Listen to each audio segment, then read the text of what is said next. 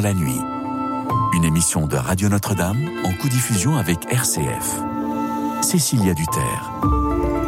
Le soir approche, déjà le jour baisse, le rythme s'apaise, c'est l'heure bleue, propice au partage. Bonsoir à toutes, bonsoir à tous, chers amis, chers auditeurs de Radio Notre-Dame et de RCF. Je suis très heureuse d'être avec vous ce soir en compagnie de Jean-Pierre Cartier et de Christophe Ferré, nos invités, pour parler d'un édifice religieux cher à votre cœur. Peut-être est-ce une cathédrale, ou une basilique, ou une église toute simple, celle de votre paroisse où vous aimez venir à la messe et prier. Cela peut être aussi une petite chapelle, ou l'abbaye d'un monastère, ou le monastère lui-même, ou encore un couvent lieu de paix et de ressourcement, ou même un simple oratoire que où vous aimez vous, vous recueillir. Dites-nous ce qui rend cet édifice si unique et spécial à vos yeux. Est-ce son architecture, la beauté de ses vitraux, son histoire? Alors pour rappel, la France compte plus de 100 000 lieux de culte, catholiques pour la très grande majorité, et plus de 40 000 édifices appartiennent aux communes au titre de la loi de 1905 de séparation de l'Église et de l'État. Il s'agit du deuxième patrimoine religieux le plus important du monde après l'Italie. Le standard est ouvert. Arlette et Philomène sont là pour recueillir vos témoignages. Nous sommes ensemble jusqu'à minuit et nous attendons vos appels au 01 56 56 44 00 pour nous parler de cet édifice religieux cher à votre cœur. Partagez-nous un souvenir affectif lié à cet édifice, des événements ou célébrations qui s'y sont déroulés, par exemple un mariage, un baptême. S'il s'agit d'un monastère ou d'un couvent, racontez-nous euh, la retraite spirituelle que vous y avez fait, décrivez-nous la paix qui règne en ce lieu dédié au silence et à la prière. Il existe, vous le savez, des édifices qui élèvent notre âme et qui, par leur beauté, leur atmosphère, nous aident plus que d'autres à communier intensément avec le Seigneur. Alors venez nous en parler au 01 56 56 44 00. Appelez-nous pour nous dire ce qui caractérise cet édifice et le rend si précieux à vos yeux. Et merci aussi à nos amis qui nous suivent fidèlement et qui peuvent réagir sur la chaîne YouTube de Radio Notre-Dame. Jean-Pierre Cartier, Christophe Ferré, bonsoir. Merci infiniment d'être avec nous ce soir. Jean-Pierre Cartier, vous êtes maître des cérémonies de la cathédrale Notre-Dame et historien de la cathédrale, pardon, auteur du livre À la grâce d'une cathédrale, paru en 2013 aux éditions euh, La Nuée Bleue, alors, les services de Notre-Dame sont hébergés actuellement par l'église Saint-Germain-l'Auxerrois durant les travaux. Ma première question, bien sûr, concerne leur avancement. Après quatre ans de, chantier admirablement supervisé par le général Jean-Louis Georgelin, qui, président de l'établissement public chargé de la restauration de la cathédrale, qui nous a très tristement quittés cet été, euh, les travaux de sécurisation euh, et de consolidation ont été terminés à l'été 2021 comme prévu. Mais où en sont les travaux de restauration intérieure et est-ce que la cathédrale pourra ouvrir en décembre 2024 comme euh, prévu, comme annoncé? Eh bien, à ce que j'en sais, euh, les travaux de restauration intérieure de la cathédrale avancent bien. Et euh, d'ailleurs, au cours des dernières journées du patrimoine, il y avait sur le parvis de Notre-Dame un, site, un stand euh, du diocèse qui présentait euh, déjà euh, les éléments du nouveau mobilier liturgique qui habitera la cathédrale au moment, n'est-ce pas, de sa réouverture. Donc, pour l'instant, le, le, calendrier des travaux est tenu. Il est vrai que le décès brutal du général Georgelin avait pu faire craindre un moment que cela retarda les, travaux, mais en fait, euh, je crois qu'il n'en sera rien. Et pour l'instant, cela a été réaffirmé par euh, le président de la République récemment.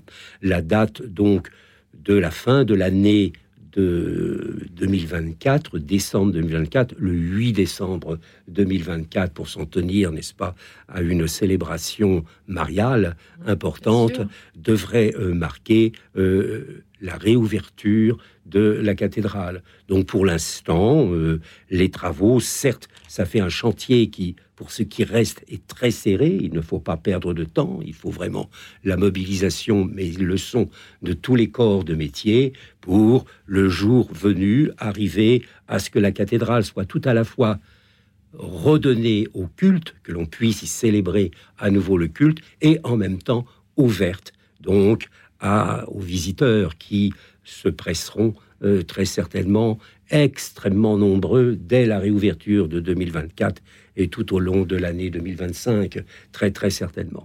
Avant de donner la parole à Christophe Ferré, je voudrais quand même que vous nous expliquiez, parce que comme je vous ai présenté comme le maître des cérémonies de la cathédrale Notre-Dame, c'est vrai que c'est une très belle fonction. Donc quand même, dites-nous en quoi euh, elle consiste et euh, voilà, quel, est votre, quel est votre métier, quel est ce métier? Alors c'est pas un, oui, ce n'est pas vraiment un, fonction, un, fonction. C'est pas vraiment un métier. D'ailleurs, je ne suis pas arrivé là euh, comme un métier ni avec une préparation.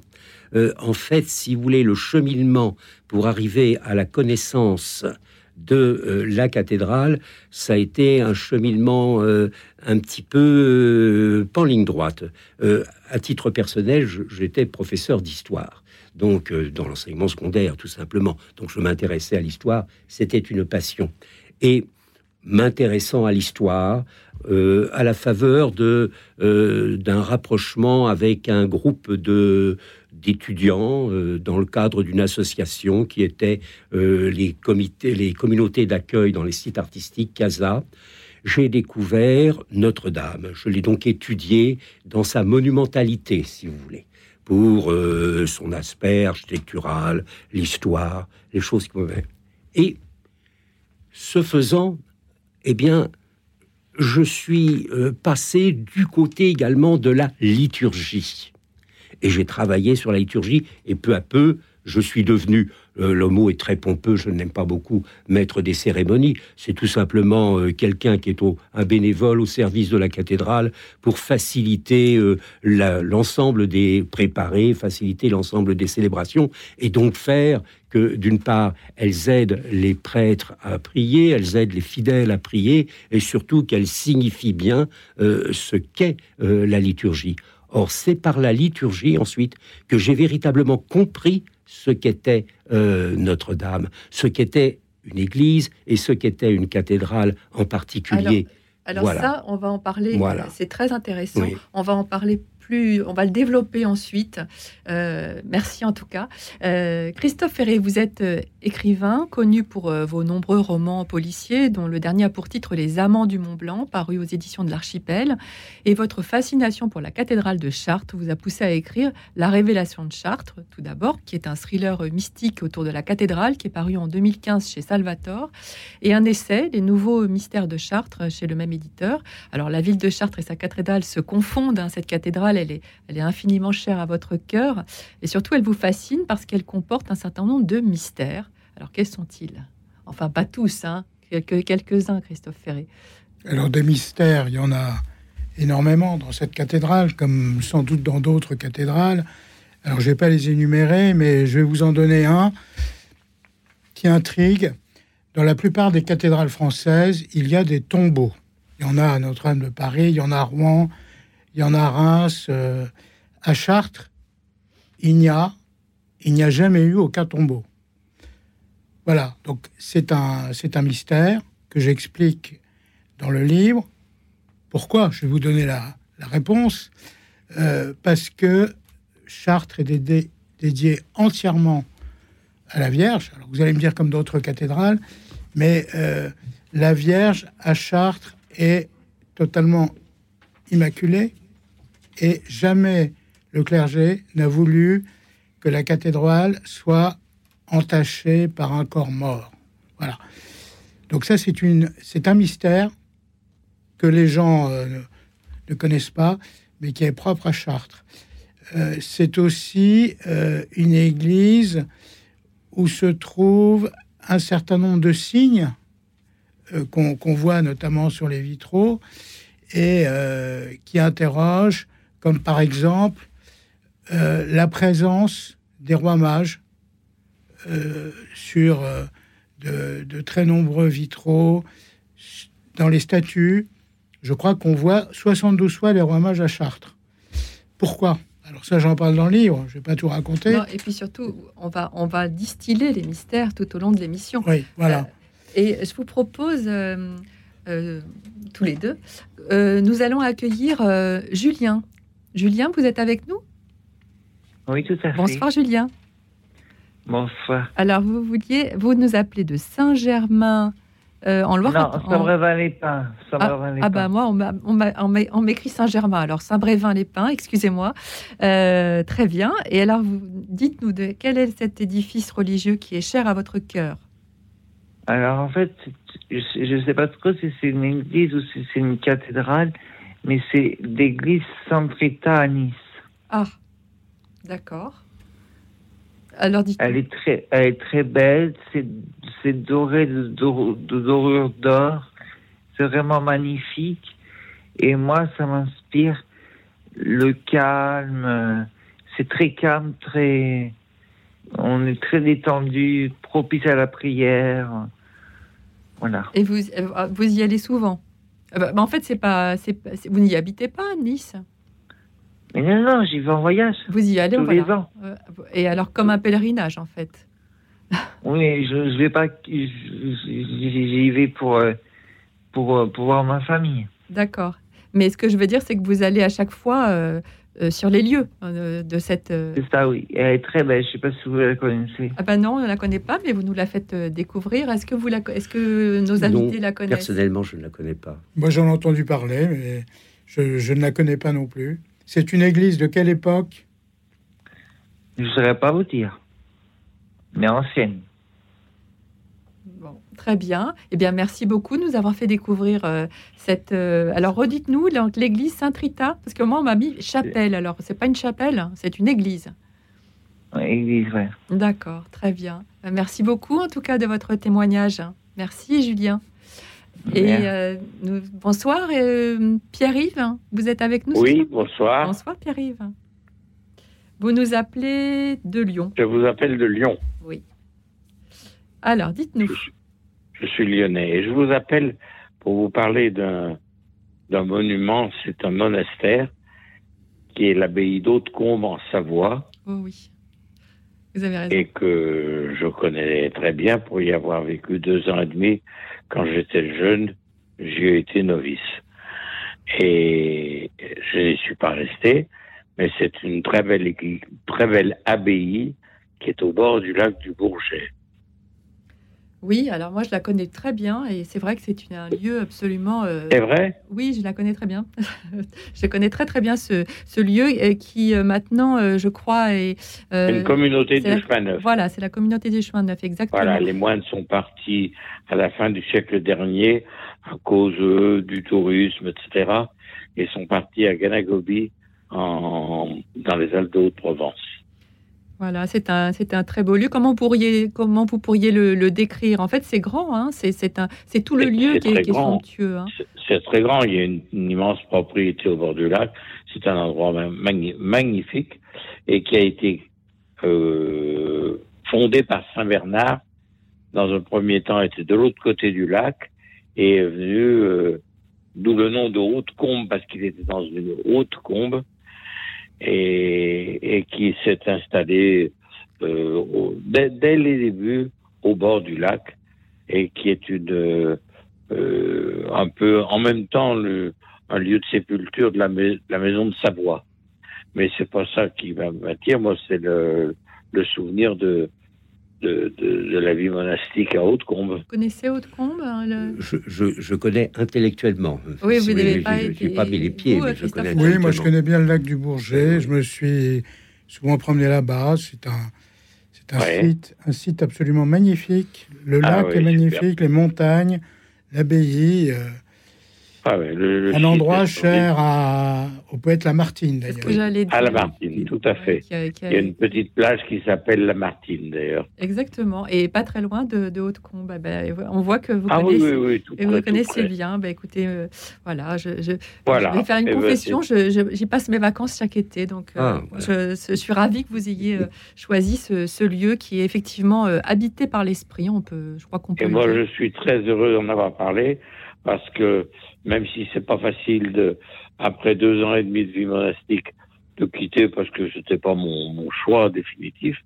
euh, mais je garde un souvenir merveilleux de ce, de ce temps passé euh, dans cette euh, dans cette abbaye. Et est-ce que vous y retournez euh, souvent enfin, oh, j'y suis retourné plusieurs. Il y a des messes. Suis retourné plusieurs plusieurs fois. Mais c'est plus pareil parce que la communauté du Chat Neuf a, très bien repris ça. Il fait un travail magnifique. Mais, mais moi, j'aimais la, la, la, vie bénédictine qui était là. C'est une abbaye qui dépend de la congrégation de Solem. On chantait, tout était en grégorien, en latin à l'époque. Et c'était quelle, époque, euh, dites-nous Ah ben moi j'ai 80 ans, j'avais 20 ah. ans, donc ça fait 60 ans. Donc la messe était en latin euh Tout, tout, tout l'office, tout était, tout l'office était chanté en latin, les psaumes, tout. Et je crois que maintenant la communauté du chemin neuf en a fait ah, aussi ben un centre de formation. Je pense qu'il y a beaucoup de retraits, de, de, formation pour les couples, de beaucoup de choses. Voilà, tout à fait. Voilà. Bah écoutez, merci, infiniment de nous avoir. Merci euh, de m'avoir écouté parce que ça m'a fait très plaisir. De, j'écoute souvent votre émission, mais ce soir de parler, quand j'ai vu le choix du thème, de parler de cette abbaye. Bah merci beaucoup, merci beaucoup euh, Pierre-Yves. Les premiers appels sont en train d'arriver au standard. Merci de continuer à nous appeler au 01 56 56 44 00 pour nous parler de cet édifice religieux cher à votre cœur. Nous venons d'évoquer deux cathédrales euh, ô combien emblématiques, Notre-Dame et Chartres, mais vous pouvez très bien préférer un édifice plus simple, une église, une chapelle, un monastère ou même un petit oratoire, Dites-nous euh, pourquoi celui-ci plutôt qu'un autre, ce qu'il a de spécial à vos yeux en appelant le 01 56 56 44 00. Avant vos premiers témoignages, je vous propose d'écouter la chanson Une cathédrale de Jean-Paul Artaud, reprise ici et interprétée par Benoît Breton. Écoute dans la nuit, une émission de Radio Notre-Dame en co-diffusion avec RCF.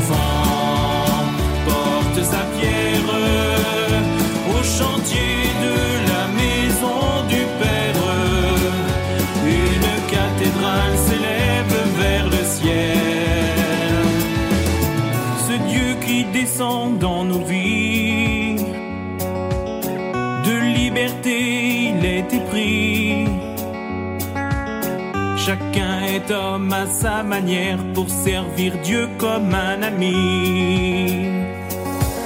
C'est dans le cœur des simples gens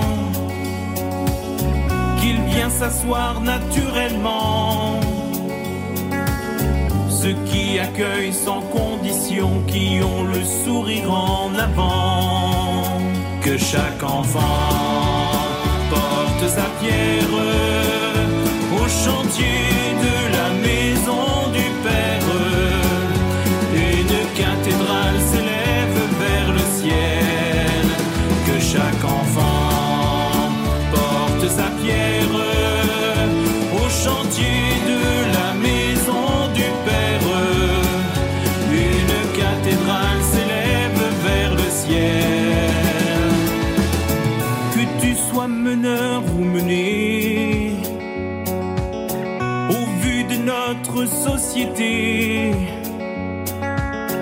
Il y a toujours un horizon, un printemps à faire éclater. Les talents que tu as reçus un coffre d'or et trois écus. Autant d'amour à fructifier, à faire valoir au coin des rues. Que chaque enfant sa pierre au chantier de la maison du Père. Une cathédrale s'élève vers le ciel. Que chaque enfant sa pierre au chantier de la maison du Père. Une cathédrale s'élève vers le ciel. Chacun de nous invité marcher vers la sainteté. Et tous les saints de notre histoire ont mis l'amour en primauté. Le ciment qui unit nos pierres résiste au plus dur de l'hiver. L'amitié versée sans mesure devient semence pour la terre. Que chaque enfant porte sa pierre au chantier de la maison du Père. Une cathédrale le Nous avons écouté une cathédrale interprétée par euh, Benoît Breton. Merci à tous les auditeurs qui nous appellent au 01 56 56 44 00 pour nous partager leur regard sur un édifice religieux qui leur est cher. Comment décririez-vous euh, l'ambiance particulière qui y règne? Dites-nous les émotions qu'il suscite quand vous venez vous y recueillir. Parlez-nous de l'histoire de cet édifice à laquelle vous êtes sensible ou encore, des souvenirs personnels qui sont attachés à ce lieu religieux. Dites-nous s'il vous inspire tout particulièrement sur le plan spirituel. Venez témoigner de votre expérience au 01 56 56 44 00. Nous sommes toujours en compagnie de Jean-Pierre Cartier, maître des cérémonies de la cathédrale Notre-Dame et historien de la cathédrale, et Christophe Ferré, auteur du roman La révélation de Chartres et de l'essai Les nouveaux mystères de Chartres. Christophe Ferré, justement, à Chartres, les, les trois religions monothéistes et même euh, païennes sont représentées au sein d'un même édifice. Mais pourquoi? Ah, Ça, c'est une question que les, gens se posent souvent. Il y avait au XIIIe siècle une école qui s'appelait l'école de Chartres, qui était euh, une école euh, théologique euh, connue dans l'Europe entière et qui s'intéressait aux auteurs de l'Antiquité païenne, comme Aristote, comme Platon. Et euh, cette école a voulu montrer que la cathédrale était bien entendu le symbole du catholicisme, mais aussi le symbole du, du genre humain, de l'humanité tout entière, y compris de l'humanité avant le christianisme. Et dans la cathédrale, il y a de nombreuses allusions, non seulement à l'Ancien Testament, mais aussi à des mythes de l'Antiquité gréco-romaine, comme par exemple le Minotaure, à travers le labyrinthe, le fameux labyrinthe, au milieu duquel se trouvait le combat du Minotaure et de Thésée. Alors c'est très étonnant dans une cathédrale euh, chrétienne, mais c'est quand même euh, ce qu'on trouve. Et, euh, et aujourd'hui, euh, beaucoup de gens se demandent pourquoi. Alors j'en parle, j'en parle dans Alors après, il faut lire votre livre. Et nous accueillons ce soir Jean-Michel. Bonsoir Jean-Michel. Bonsoir, bonsoir à tout le monde, bonsoir aux invités. Vous nous appelez de Paris. j'appelle de Paris, j'aime beaucoup Chartres, hein.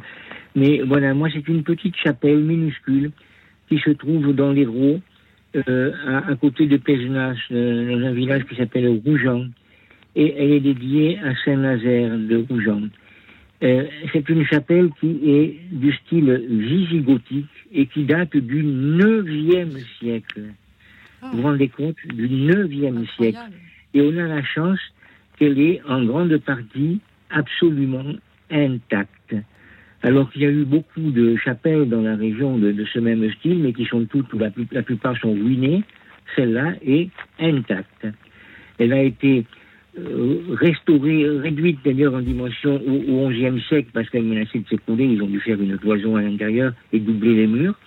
Et on l'a dotée d'un magnifique portail très roman, mais où on a respecté le style visigothique, hein, qui est avec des arcs outrepassés, c'est-à-dire des arcs euh, un peu comme dans les mosquées, vous voyez, des arcs outrepassés. Et elle a donc euh, trois arcs outrepassés, c'est vraiment extraordinaire. Et alors, elle a, elle a une caractéristique qui est, à mon avis, importante, c'est que sur, le, sur une des pierres du, du- du- du- du portail, il y a gravé un chrisme. Vous savez ce que c'est un chrisme C'est la lettre X et la lettre Rho en grec qui sont les initiales de Christos. Eh bien, là, on a remplacé la lettre Rho par une croix qui est sculptée maladroitement, mais qui est sculptée, qui, qui est tracée dans la pierre. Et je pense que ça vient du fait que chez ces gens-là, il y avait eu euh, euh, beaucoup de personnes qui étaient, qui étaient tentées par l'arianisme, qui niaient la divinité du Christ. Et peut-être que ces gens-là ont voulu dire, en gravant cette croix, nous croyons à la divinité du Christ. C'est extraordinaire, vous voyez. Et alors, quand on a la chance de rentrer à l'intérieur, on voit une nef qui est minuscule, qui est éclairée très bien par, par euh, un oculus, est très très bien éclairée, et on voit un magnifique arc outrepassé qui a été conservé, voilà. Euh, Jean-Pierre, je, fais réagir nos invités euh, sur votre témoignage, c'est vrai que c'est passionnant. je, termine en, deux mots. moi, pour moi, ce qui est très émouvant, c'est de penser à tous les gens qui sont venus prier dans ce lieu, comme à Chartres d'ailleurs, ou comme dans les autres lieux religieux, mais tous les gens qui sont venus prier. Voilà. Même si le lieu n'est plus maintenant euh, n'est plus ouvert au culte, mais ça fait rien. Beaucoup de gens sont venus y prier.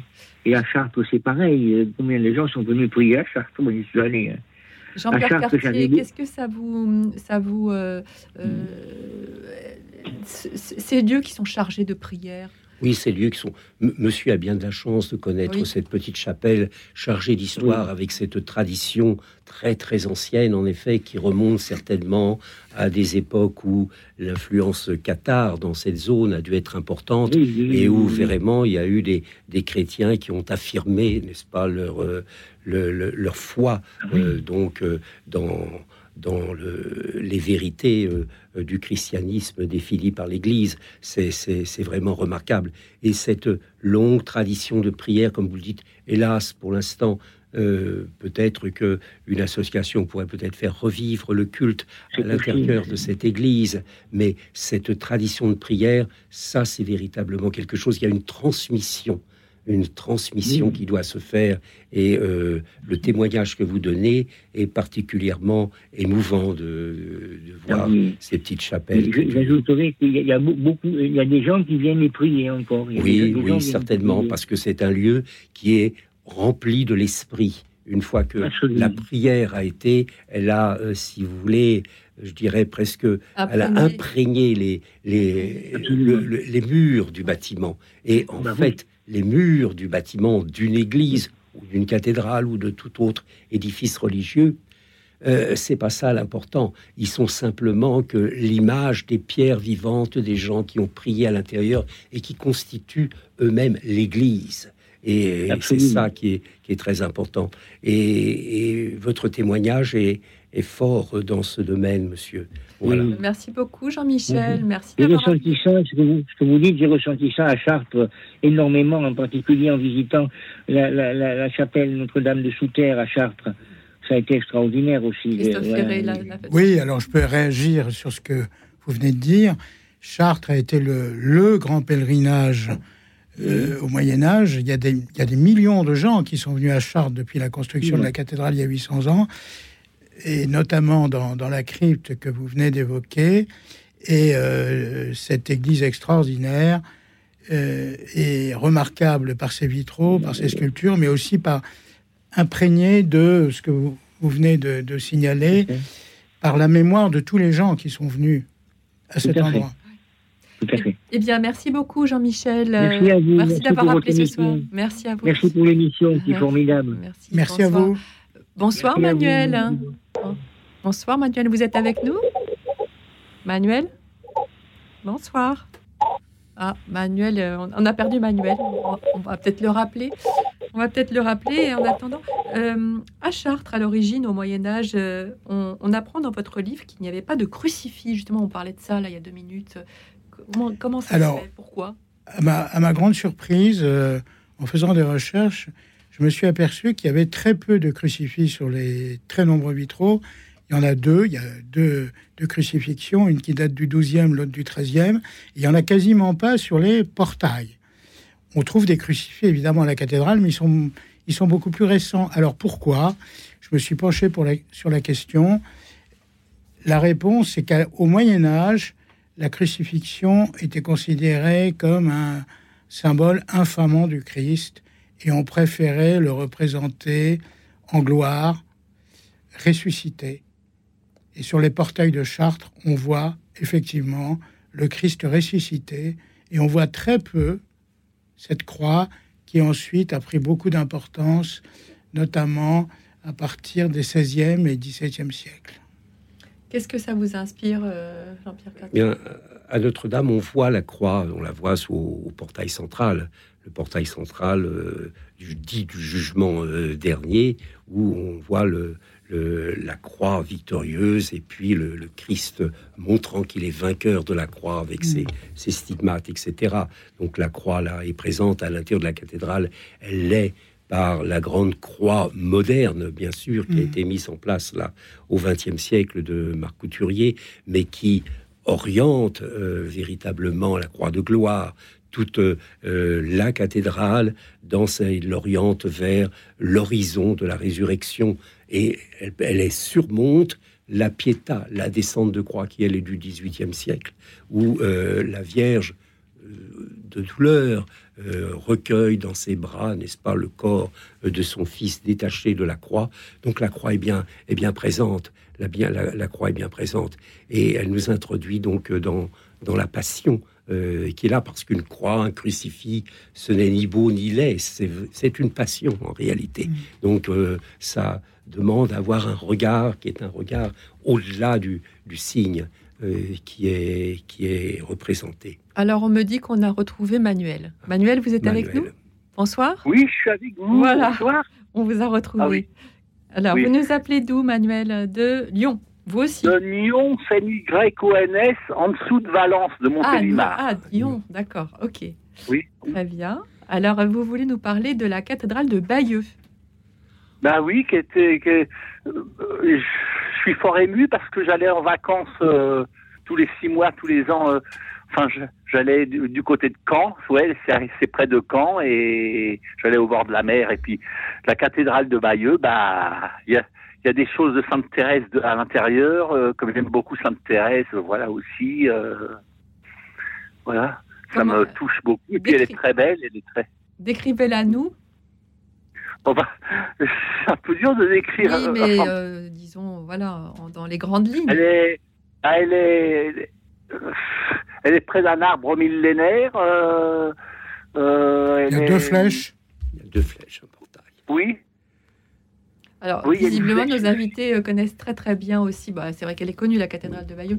Alors, vous voulez reprendre la parole Je ne suis pas un spécialiste de la cathédrale de Bayeux, mais elle est effectivement très belle il y a deux flèches et dans mon souvenir une tour lanterne où je me trompe? En tout cas, elle est très très très monumentale, très monumentale. On la voit de loin, un petit peu comme Chartres d'ailleurs. Ah oui, c'est ça, oui. quand j'étais à l'hôtel au troisième étage, ma, petite chambre, eh ben, j'étais heureux de voir la cathédrale illuminée le soir, euh, au loin, enfin à 200 mètres. Ouais, voilà.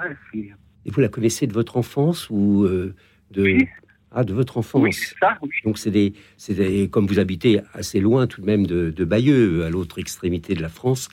Ah oui, mais j'habitais la région parisienne avant. Ah, euh. Voilà, vous avez fait des étapes vers le sud, mais euh, vous avez gardé donc en mémoire cette vision que vous aviez quand vous étiez jeune homme, peut-être de, de, cette cathédrale, et, et peut-être qu'elle vous a marqué dans, dans votre vie chrétienne par quelque ah chose de votre histoire, oui. Ah oui. Hum. Puis si j'avais pas eu des croix, enfin des souffrances, des mal, euh, j'aurais pas évolué dans le bon sens sur un bon chemin. Euh, il faut passer des fois par euh, ce qui fait mal pour, euh, je crois, évoluer, je crois être sur un, un chemin qui nous va bien. On, en est tous là. On est tous là, oui. Merci beaucoup, Manuel. Merci, beaucoup. Puis j'embrasse Arlette, que, euh, on s'écrit des fois, puis j'attends sa lettre. Enfin, je, Arlette au standard. Alors Arlette au standard pour les, pour, les, pour les auditeurs, parce que Arlette, comme ça, on n'est pas sûr de, oui, savoir. Bien sûr. Arlette qui est au standard avec euh, Philomène ce soir. Oui, à Philomène, d'accord. Ah oui, on les embrasse toutes les deux, on est, on est bien d'accord. Ah oui. ah oui. Merci Manuel. Euh, à l'occasion de la restauration de Notre-Dame de Paris, le, diocèse compte revoir l'aménagement intérieur, vous en avez parlé tout à l'heure, de la cathédrale. Et notamment mettre en place un, nouveau mobilier liturgique et un nouveau sens de circulation. De nouvelles œuvres d'art aussi contemporaines devraient également trouver euh, leur place dans les chapelles latérales de la nef.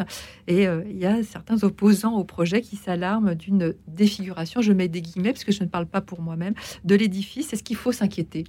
Ah, je, ne pense pas qu'il faille s'inquiéter. De toute façon, euh, il faut bien comprendre euh, qu'une cathédrale dont on avait fêté voici quelques années le 850e anniversaire a traversé les temps et les histoires. Et euh, ce qu'il y a de remarquable, à Notre-Dame, mais comme dans toute cathédrale qui a une longue histoire, vous avez des parties de décoration du, de, la, structure qui est très ancienne, remontant au XIIe, au XIIIe siècle. Vous avez des décors qui sont du XIIIe, du XIVe siècle. Vous avez un chœur qui a été réaménagé au XVIIIe siècle. Vous avez un pavement qui a été mis au cours du, du XVIIIe siècle. Vous avez ensuite toute la restitution, la reprise en main qui a été faite au XIXe siècle par Viollet-le-Duc. Vous avez ensuite les apports que le cardinal Lustiger avait fait dans l'aménagement intérieur euh, de la cathédrale, l'aménagement liturgique intérieur. Aujourd'hui, il y a eu ce drame de l'incendie et il y a eh bien une refondation dans un certain nombre de plans. Tout ça, c'est l'histoire d'une cathédrale. Mais ce qui était remarquable, là, je vous ai cité justement des périodes euh, tout à fait différentes, 12e, 13e, 16e, 18e siècle. Mais tout cela est harmonieux. Tout cela ne se défigure pas et ne se gêne pas. Ça montre tout simplement eh bien, la vie d'une cathédrale et d'une croissance. Et aujourd'hui, dans le réaménagement qui a été pensé de la cathédrale, d'abord, on a maintenu tout de même un axe euh, donc euh, central euh, avec des, lieux qui sont des lieux emblématiques. On a remis un baptistère conséquent. Il y aura un hôtel, bien sûr, un ambon, un siège de l'évêque. Il faut pas oublier que toute cathédrale est la cathédrale d'un évêque, elle est liée à un évêque, c'est l'église mère d'un diocèse, c'est-à-dire que la cathédrale n'a de sens que dans un grand rassemblement du peuple de Dieu autour de son évêque pour célébrer et recevoir un enseignement euh, qui est là.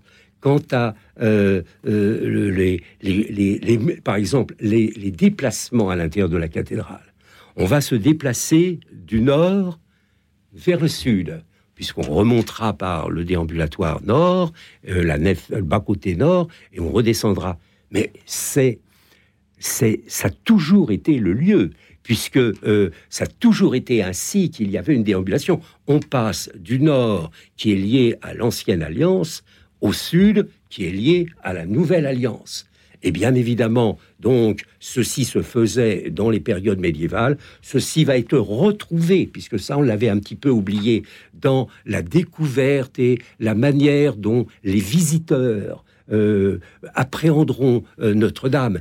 Et bien sûr, il y a l'Eucharistie qui sera exposé sur euh, l'autel du cœur, au fond, mais il y aura, joignant les deux tout de même, eh bien, cette relique insigne que la cathédrale dispose depuis euh, Napoléon Bonaparte, mais qui avait été ramenée donc euh, dans le royaume de France par grâce à Saint Louis, euh, qui est la sainte couronne d'épines de notre Seigneur, dont les chanoines de la cathédrale ont la garde et qui sera exposée à la vénération des visiteurs, donc dans la chapelle axiale, et qui formera, si vous voulez, là aussi, un des hauts lieux euh, de, Notre-Dame.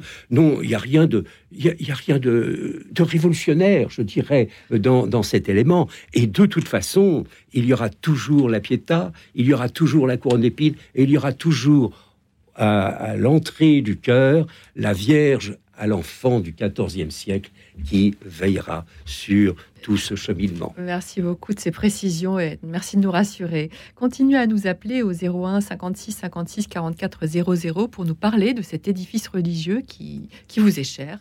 Dites-nous sa singularité, racontez-nous son histoire et peut-être aussi les traditions locales qui y sont attachées.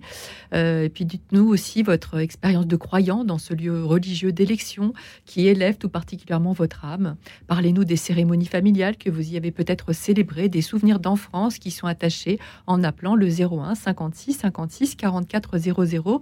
Et tout de suite, puisque les édifices religieux sont la demeure de Dieu sur terre, où de façon privilégiée les croyants rencontrent le Seigneur, on vient d'en parler, nous écoutons l'ensemble vocal L'Alliance nous interpréter sur le seuil de sa maison.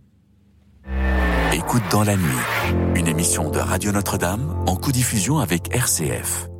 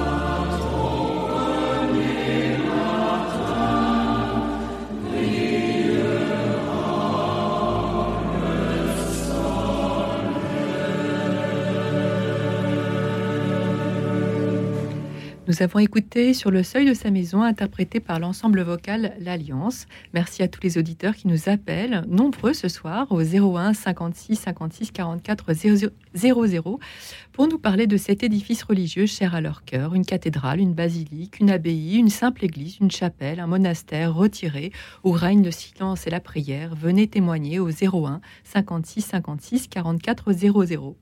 Nous sommes euh, en compagnie de Jean-Pierre Cartier, maître des cérémonies euh, de la cathédrale de Notre-Dame et historien de la cathédrale, et Christophe Ferré, auteur du roman La Révélation de Chartres et de l'essai Les Nouveaux Mystères de Chartres, tous deux parus aux éditions Salvator.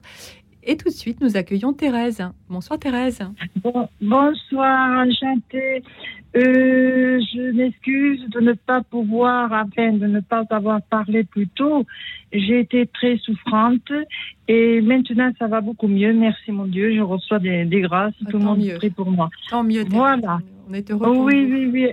Oui, oui, merci beaucoup. Ça a été assez un traumatisme assez grave, mais je ne veux plus en parler parce que les prêtres, ici, je suis connue.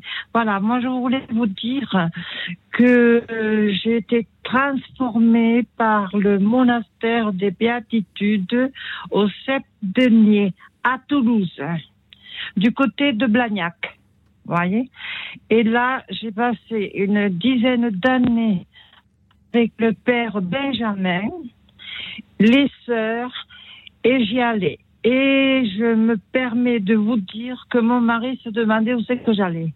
Et il m'a fait suivre. Et un jour, je lui ai dit, viens avec moi. C'était un dimanche. Et nous y sommes allés. Et vous savez ce qu'il m'a dit? Il m'a dit, quelle chance que tu as. Mais quelle chance que tu as d'avoir été dans une famille. Parce que je sors d'une famille très catholique, je suis d'origine italienne. hein. Et croyez-moi que c'était, tout le monde chantait. Et là, il était émerveillé, il était malade. Hein.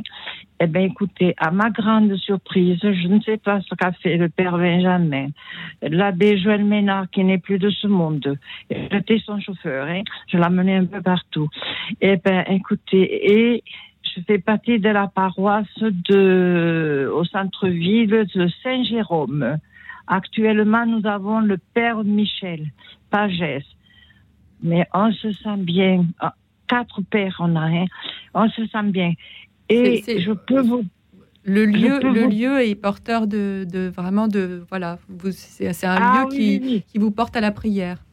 Ah oui, Le oui, monastère des que Béatitudes à Toulouse. Les béatitudes et surtout le père Benjamin, que, que, que, que j'ai suivi son ordination. Et, c'était un père qui a eu un cancer quand même, hein, et il vit toujours. Hein, et, et, et là, il n'est plus sur Toulouse. Hein, mais je peux vous dire que vraiment, vraiment, je suis transformée. Et mon mari, Jacques Méral, qui n'est plus de ce monde depuis 17 ans, écoutez, si vous savez, je faisais partie de la paroisse Saint-Joseph. hein, et, et là, trois prêtres pour ses funérailles. Je ne sais pas comment il a fait le père Joël Ménard pour le convertir, mais en tout cas, nous avons vu des grâces dans la famille. Si vous aviez vu du monde, le monde qu'il y avait pour lui, il y avait le père Daniel, donc Merci. le père de, de, de, de, On, s'éloigne un petit de peu du sujet. Thérèse. Oui, merci. pardon. Mais merci beaucoup. beaucoup de choses à vous dire, vous savez, parce que c'est merveilleux on le sent et on, sent votre passion pour ce lieu, monastère des Béatitudes, que nous, vous nous avez Ah fait oui, découvrir ce soir. Merci Thérèse. Ah oui, Merci merci, beaucoup. beaucoup, de m'a- de m'avoir laissé l'antenne. Merci Et Thérèse à vous tout le d'avoir. Merci. Je prie pour tout le monde, pour vous tous. hein. Merci Et à nous vous. prions pour vous. Nous prions pour vous. Merci Thérèse. Merci. Bonsoir. Merci beaucoup. Bonsoir Bonne- Fabrice. Oui, bonsoir. Bonsoir. euh, Vous nous appelez de hier. oui, oui, bonsoir frères et sœurs bien-aimés. Hum, Vous qui êtes euh, dans le studio et puis tous ceux qui sont à l'écoute. Alors moi, j'aimerais vous partager quelque chose qui m'a, une église qui m'a vraiment marqué. Euh, elle se trouve à Clermont-Ferrand, c'est Notre-Dame-du-Port. Notre-Dame-du-Port est une église qui a été construite en, en 100, je, moi, je ne saurais vous dire maintenant, mais c'est une magnifique petite église romane. Et quand vous rentrez, vous êtes, vous sentez la, paix dans ce lieu qui est extraordinaire. C'est presque si les pierres. Tout à l'heure, une personne disait ça. C'est très juste. Les pierres, euh, elles chantent. C'est comme si elles chantaient du grégorien, ou alors elles priaient. On est dans une paix. Il y a un halo de lumière. C'est vraiment extraordinaire. On, est certainement au paradis, je pense. Et donc, euh, j'ai gardé un très beau souvenir de cette église et donc, je voudrais la, vous la partager. Elle est, si, si quelqu'un veut la retrouver, vous avez des éditions Zodiac. Vous trouverez ça, euh, bon, vous irez chercher sur Internet. Et puis, vous, vous verrez, il y a très belle, très très belle église romane et Notre-Dame de Longpont aussi, que j'aime beaucoup. Très belle basilique euh, dans mon diocèse et, et qui est vraiment à visiter à- et à prier, bien sûr, parce qu'on visite une église, mais je pense que la vocation de l'église, c'est vraiment de, de, de prier, de rentrer en contact avec Dieu et, et puis de laisser nous transformer pour que nous puissions être à son image. Je crois que c'est vraiment ça le, le sens de l'église.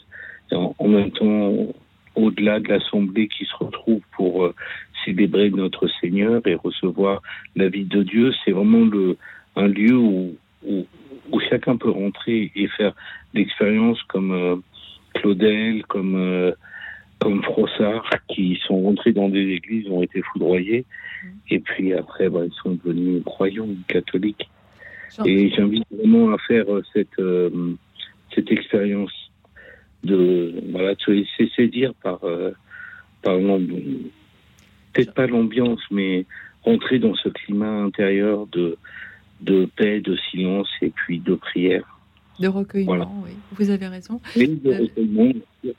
Jean-Pierre Jean-Pierre Cartier, qu'est-ce que vous inspire ce, beau témoignage C'est un beau témoignage. C'est un beau témoignage et qui nous dit très profondément une réalité.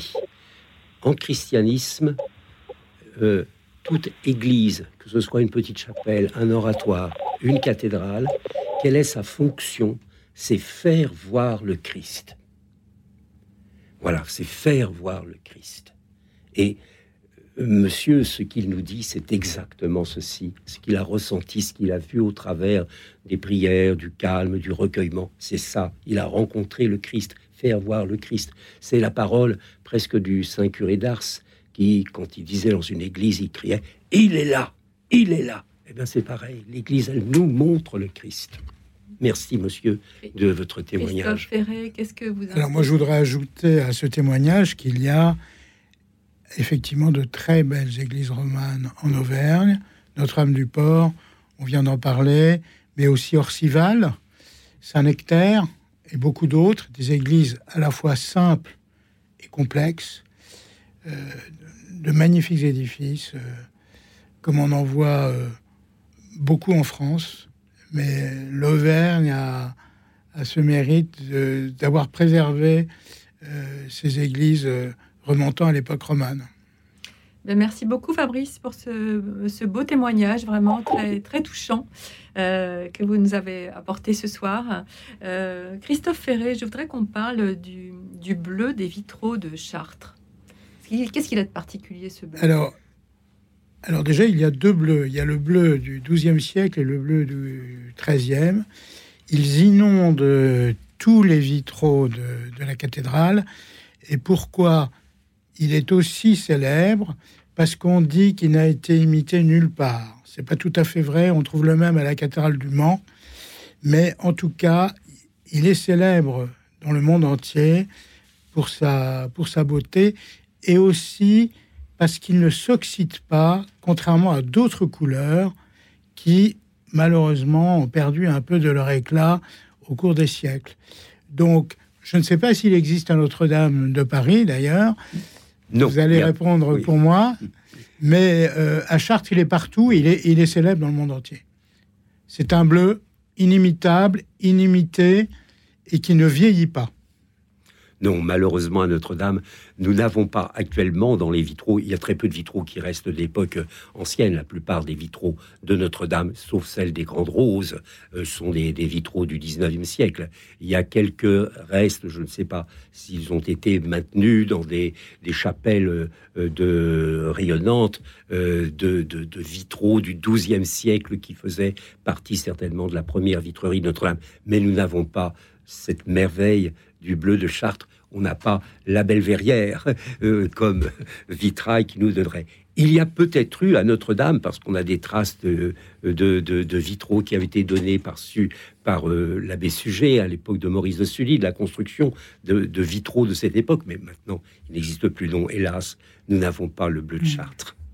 Il y a une autre cathédrale qui a des, vitraux datant du XIIIe siècle, c'est Bourges. Ah oui, Bourges est aussi très riche en verrières du Moyen Âge. Alors, comme vous venez de le dire, il y en a peut-être eu ailleurs, mais malheureusement, on n'a on pas de traces. Il y a, beaucoup d'églises qui ont souffert des guerres.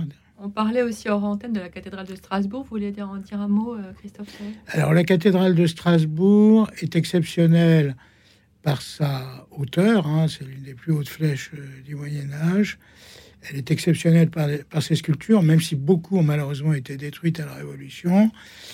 Euh, il y a quelques vitraux aussi très intéressants. Et puis il y a, il y a cette couleur euh, presque, presque rougeâtre qui, qui, donne à la cathédrale un aspect euh, extraordinaire. La façade est pour moi sublime. Oui, chaque, chaque cathédrale a sa, a sa personnalité, selon le lieu, selon la pierre qui a été utilisée, selon euh, toutes sortes d'éléments, et qui font qu'on les reconnaît. Ils ont leur identité, en réalité. C'est très euh, juste. Leur identité propre. Chacune, a, je dirais, a sa musique particulière. Mmh. Euh, toute cathédrale, si bien que quand on regarde tout le foisonnement des cathédrales en France, on est émerveillé parce que elles sont toutes filles cousines les unes des autres, mais elles ont toutes leur personnalité. Aucune ne se ressemble. Aucune ne se ressemble. Mais à l'image de la région, en fait. Euh, oui, l'image de la région, l'image de... et, du, temps. Et du temps, et de, de, de, beaucoup d'éléments. Mais euh, ce qui est aussi euh, extraordinaire dans les cathédrales, et je reviens là aux vitraux, et bien sûr, quand on est à Chartres, les vitraux de Chartres, c'est quelque chose. Les vitraux de Bourges, vous l'avez signalé également, c'est cette, cet art du vitrail qui, même quand c'est des vitraux plus récents, comme euh, à Notre-Dame, où la plupart des grands vitraux sont du 19e siècle, si vous voulez, cette, cette lumière qui vient de l'extérieur, cette lumière naturelle, et qui va euh, scintiller, habiller le, les murs, les colonnes, le bâtiment, et, être une, le transfigurer en quelque sorte, le transfigurer et nous donner euh, une image de ce qu'est la, Jérusalem nouvelle, en réalité la Jérusalem céleste, c'est-à-dire le, les temps nouveaux, la terre nouvelle qui est là, et ça, c'est une des, merveilles de l'art gothique. Eh bien, merci beaucoup. De... On vous écoute, c'est tellement plein de poésie ce que vous dites que vraiment c'est magnifique. Euh, merci. Nous allons faire une, une, courte pause de deux minutes et nous retrouver juste après. Continuez à nous appeler au 01 56 56 44 00 pour nous parler de cet édifice religieux cher à votre cœur. 01 56 56 44 00. À tout de suite.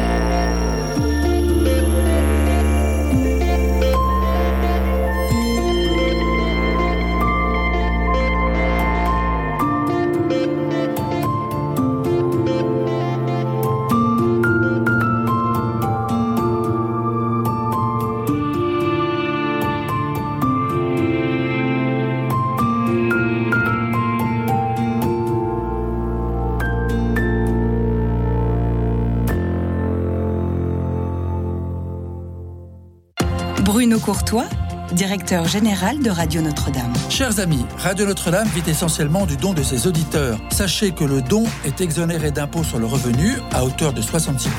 Ainsi, un don de 100 euros revient à 34 euros. Pensez-y pour optimiser votre fiscalité tout en aidant notre radio à vivre. Envoyez vos dons au 6 boulevard Edgar Quinet à Paris dans le 14e ou faites un don en ligne sur radionotre-dame.com, rubrique Faire un don. Merci.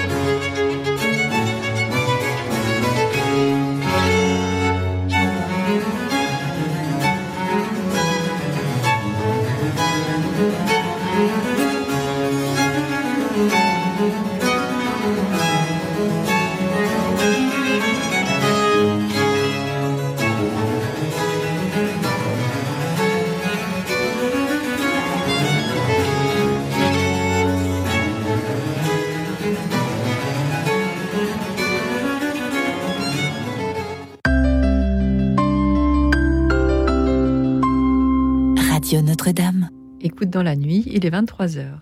À nos côtés, pour vous écouter, converser avec vous et vous répondre, Jean-Pierre Cartier, maître des cérémonies de la cathédrale Notre-Dame et historien de la cathédrale, et Christophe Ferré, auteur du roman La révélation de Chartres et de l'essai Les nouveaux mystères de Chartres, tous parus chez, euh, aux éditions Salvator. Ce soir, nous partageons et échangeons autour des édifices religieux chers à votre cœur. Vous pouvez continuer à nous appeler pour nous offrir vos témoignages au 01 56 56 44 00. Et tout de suite, nous sommes avec euh, Corinne. Bonsoir Corinne. Oui, bonsoir. Bonsoir à vos invités. Bonsoir aux auditeurs. Bonsoir. Bonsoir. Allô? Oui, bonsoir. Oui. On, on vous écoute, on Alors- vous entend. Vous nous appelez Oui, de Douai. Oui, j'appelle de Douai, mais suis... mais j'ai passé ma première et ma terminale à Paris. Et c'était en 77, donc euh, j'ai passé un bac à 7 et le prof d'histoire de l'art que l'on avait en, première eh ben, était organiste à Notre-Dame. Et il a voulu nous faire visiter Notre-Dame un jour où Notre-Dame était fermée. Donc, euh, pas de touristes. Et, et comme il était organiste, il s'est mis à l'ordre et il a joué la toccata de Bach.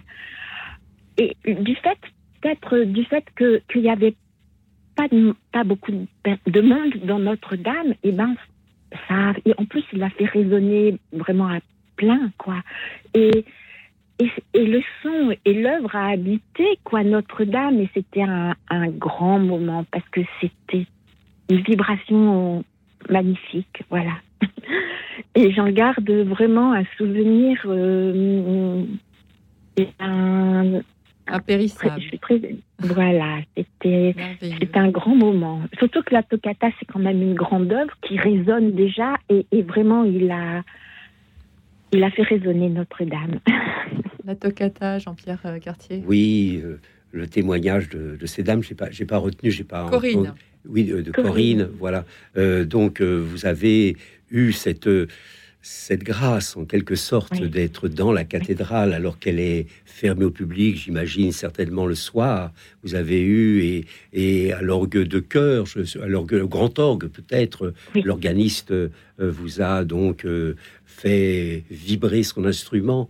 L'instrument de l'orgue est un instrument particulier. Vous savez que c'est un instrument, je dirais, il y a tout un, sacramentaire qui accompagne la bénédiction de l'orgue, le dialogue entre l'évêque et l'orgue, qui l'esprit, le souffle qui va venir, c'est quelque chose d'extraordinaire. Et l'orgue, c'est un instrument particulier. Il accompagne l'acte liturgique dans son ensemble, et je dirais même que la musique qui descend, les flots de, les harmonies qui descendent du grand orgue, si vous voulez, on, vont baliser l'espace dans lequel la célébration liturgique va se faire. Et l'orgue va accompagner, c'est comme la voix humaine, c'est une, c'est une véritable voix à l'intérieur, n'est-ce pas, de ceci.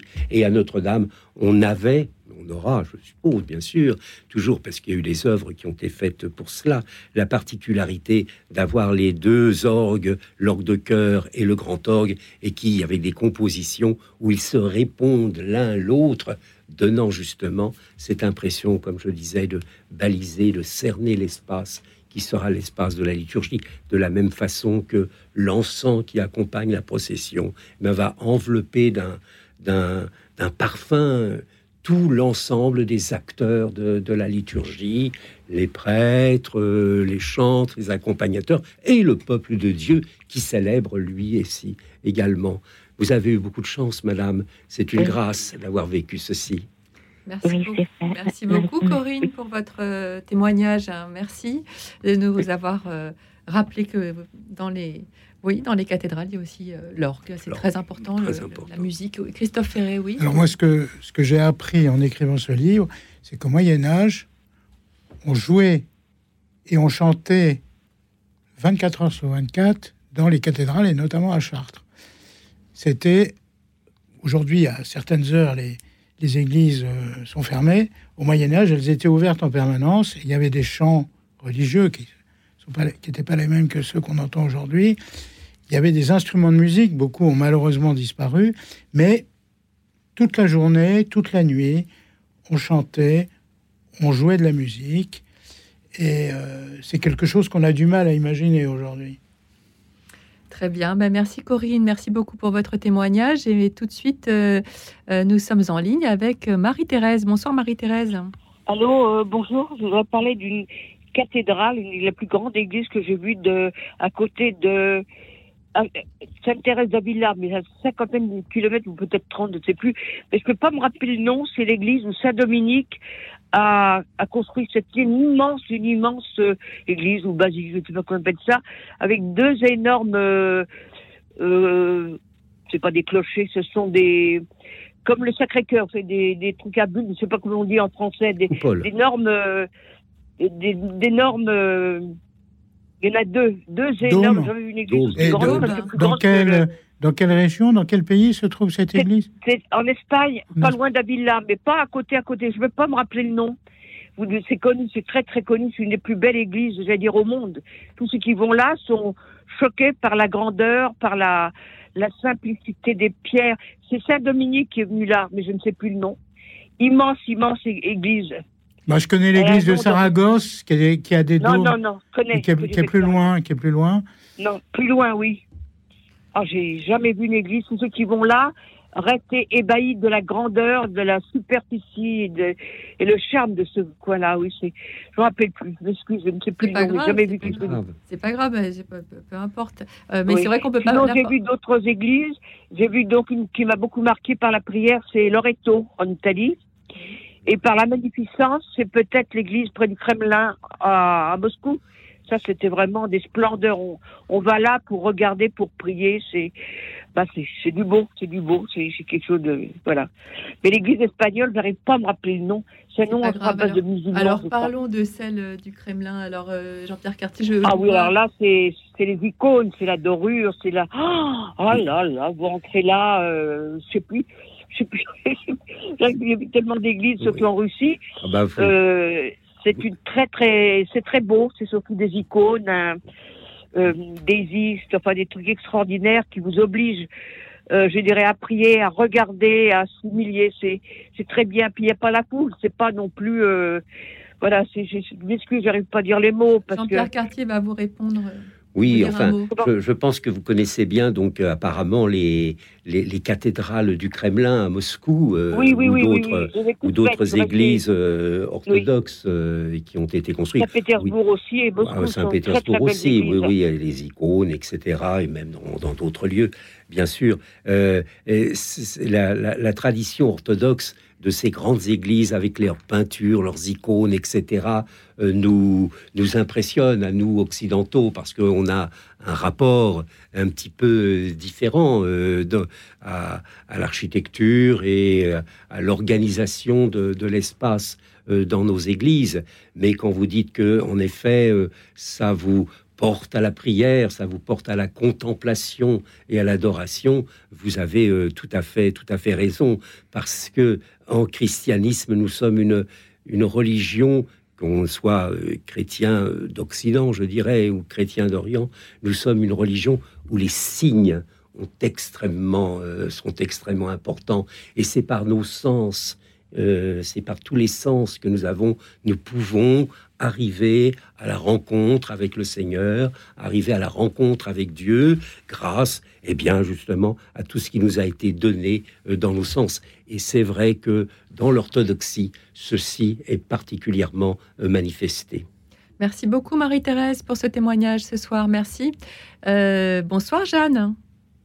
Bonsoir à vous, bonsoir à vos invités. Merci bonsoir. de m'accueillir. Vous nous appelez d'où, euh, Jeanne? Je vous appelle de Brest en Bretagne et je souhaitais évoquer euh, le sanctuaire diocésain de Notre-Dame de Rumingol qui, dé, qui dépend du village du Fou. Notre-Dame de Rumingol a été bâtie au XVIe siècle et contient de superbes rétables euh, qui ont été faits avec euh, du bois polychrome consacré euh, à l'Eucharistie, aux évangélistes et au baptême du Christ. Mais c'est aussi un lieu qui compte beaucoup pour moi parce que chaque année, au moment des fêtes de fin d'année, avec mes parents, nous faisions le tour des enclos paroissiaux et où se tenaient des crèches et où se tiennent encore des crèches magnifiques. Et les images, euh, les figures en bois polychrome euh, qui reflètent une grande proximité avec la population locale, il y a une forme de, je n'aime pas ce mot, mais une forme de naïveté dans les traits qui fait que euh, vraiment il y a une proximité avec la population de ces de la statuaire. Il y a une sorte de tresse à travers le temps euh, qui est très réconfortante et euh, les bannières des processions pour les pardons euh, sont toujours présentes et attendent d'être sorties pour les pardons. Et il y a à la fois dans cette église de la place pour la ferveur collective et euh, une prière en toute intimité. Et cette église euh, euh, m'a beaucoup marqué et avec beaucoup d'amour, les habitants de, du village du Fou créent chaque année la crèche avec beaucoup d'imagination. Christophe Ferré, Et Je- c'est très attachant. Je fais réagir nos, nos invités sur votre euh, témoignage. Jeanne Christophe Ferré, qu'est-ce que vous Alors, moi, je connais assez bien la Bretagne. J'ai écrit plusieurs romans qui se passent là-bas. Et euh, vous avez raison de parler des enclos paroissiaux euh, qui se trouvent essentiellement euh, dans le Finistère, mais pas seulement, et qui sont des merveilles architecturales et, et religieuses. Vous parlez de, de l'un d'eux euh, que je connais mal, mais dont j'ai qu'on m'a souvent évoqué. Euh, vous pouvez faire le tour des enclos paroissiaux et euh, vous serez émerveillé parce que vous voyez les calvaires, les églises, les ossuaires, tout ça est, L'éclat. tout ça est vraiment extraordinaire. Merci beaucoup, Jeanne, de nous avoir Mais je partagé vous en votre prie. Merci à vous. Merci. Euh, Merci à vous et à vos, vos invités. Merci. Merci. Au Bonne soirée, au Merci. revoir. Bonsoir, Michel. Allô? Bonsoir, Michel. Bonsoir tout le monde. Vous nous appelez d'Ardèche. Ouais. Alors, racontez-nous. Alors, comme j'ai dit tout à l'heure à la standardiste, j'ai sous les yeux une photo qui a été prise avant 1936 par un écrivain et poète ardéchois, Louis Pise, une petite église du XIVe siècle. Et si je n'ai que la photo, c'est parce que cette église, en 1936, a été détruite par un curé bâtisseur qui a construit à la place une église euh, en béton, euh, sans style, bien propre, pas plus. Mais comme j'ai dit tout à l'heure, ça me fend le cœur quand je vois cette photo. Une petite église pas très élevée, avec un clocher à peigne à trois, à trois arcades. Et, et ben, il n'y a plus que la photo. Et à quel endroit se trouve euh, cette église ou dans quel coin d'Ardèche? Je suis passé il y a quelques jours en Ardèche, alors je suis très curieux. Saint-Geur d'Andorre. Ça vous dit quelque chose? Euh, non, mais Vous il y a êtes passé à vélo parce que Christophe est un. Oui, j'ai traversé l'Ardèche à vélo et Il fait toute j'ai- la France à vélo. J'ai été émerveillé par euh, cette région, par les villages, par les églises. Il y a des endroits que je connaissais absolument pas, mais euh, le nom que vous citez ne me dit rien, mais je me renseignerai. J'ai vu quelques églises en béton, effectivement, et d'autres beaucoup plus anciennes. Mais euh, autour, de, autour de mon pays, là, il y en a, il y en a pas mal. Il y en a une qui a été restaurée il n'y a pas très longtemps grâce à la Fondation du patrimoine. C'est des, des- des églises qui sont souvent très vieilles. Et voilà. Mais malheureusement, cette église de Saint-Jean n'existe plus. Ah, mais il y a eu des destructions euh, Ah, voilà. regrette euh, beaucoup. Hein. Je ne voulais pas les citer, mais il y a beaucoup d'églises qui ont été détruites. Ben. Justement, euh, vous parlez, euh, moi je voulais parler des, des journées du patrimoine qui, avec le lancement là par euh, le président Macron d'une grande collecte nationale de dons et d'un avantage fiscal pour, euh, pour entretenir le patrimoine religieux des, des petites communes.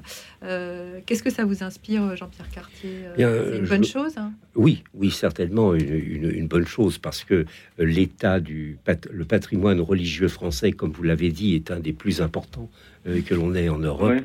Hélas, il est tout de même dans un piteux état. Je ne parle pas des cathédrales qui sont toutes, seraient toutes pratiquement à entretenir euh, de manière euh, mais ça encore, c'est des grands bâtiments, mais toutes les petites églises paroissiales, euh, d'autres les, les, monastères qui sont dans un état d'abandon parfois important, il est certain que l'État euh, qui a, bon, euh, on connaît l'histoire, n'est-ce pas? Au moment de la Révolution, il y a eu euh, la, mise à la disposition de, par, de, à l'État de l'ensemble des biens du clergé. Bon, à partir de là, bon, il y a eu toutes sortes de vicissitudes. Ensuite, il y a eu la loi de 1905, donc qui a mis un certain nombre et qui a donné à l'État l'entretien des gros, puis ça a été plus compliqué du point de vue de la législation, mais euh, du, des bâtiments religieux. Et aujourd'hui, les municipalités et parfois même les départements n'ont plus les moyens d'entretenir ce, ce, patrimoine religieux extrêmement important. Alors, ça pose énormément de questions parce que les gens, bien évidemment, sont attachés à leur patrimoine. Parfois, c'est là qu'ils ont fait leur communion, qu'ils ont été baptisés. Donc, il y a un attachement affectif, même si, malheureusement, des fois, ils se sont éloignés un peu de la religion, mais il reste tout de même ce patrimoine qui est là, qui est important. Ceci dit, ceci dit, euh, si on regarde tous les aspects du problème qui est complexe, euh, il faut bien savoir que le maillage de tous les bâtiments religieux qui existent en France, il correspondait à un état du christianisme et de la société qui n'est plus euh, le nôtre aujourd'hui, ah bien évidemment. Et euh, donc, euh, cela demande de la part des pouvoirs publics, puisque maintenant, pour tous les bâtiments anciens d'avant 1905, ils sont propriétaires, d'inventer en quelque sorte des solutions, et celle de, prise par le président Macron est en, est un exemple de, de, ces solutions qui sont là, puisque pour tout ce qui est construit après 1905, ce sont les associations qui en sont les responsables. Eh bien, merci, merci Michel. Merci de continuer à nous appeler au 01 56 56 44 00 pour nous parler de l'édifice religieux que vous affectionnez, celui que peut-être vous avez découvert à l'occasion d'une visite dans une région qui n'est pas la vôtre et où vous aimez revenir régulièrement comme en pèlerinage. 01 56 56 44 00. Le standard attend vos appels pour venir témoigner à l'antenne. Et vous pouvez aussi nous suivre, vous le savez, et réagir sur la chaîne YouTube de Radio Notre-Dame. Mais tout de suite, nous écoutons le Kiri du cœur des moines de l'abbaye de Solesmes. Écoute dans la nuit, une émission de Radio Notre-Dame en co-diffusion avec RCF.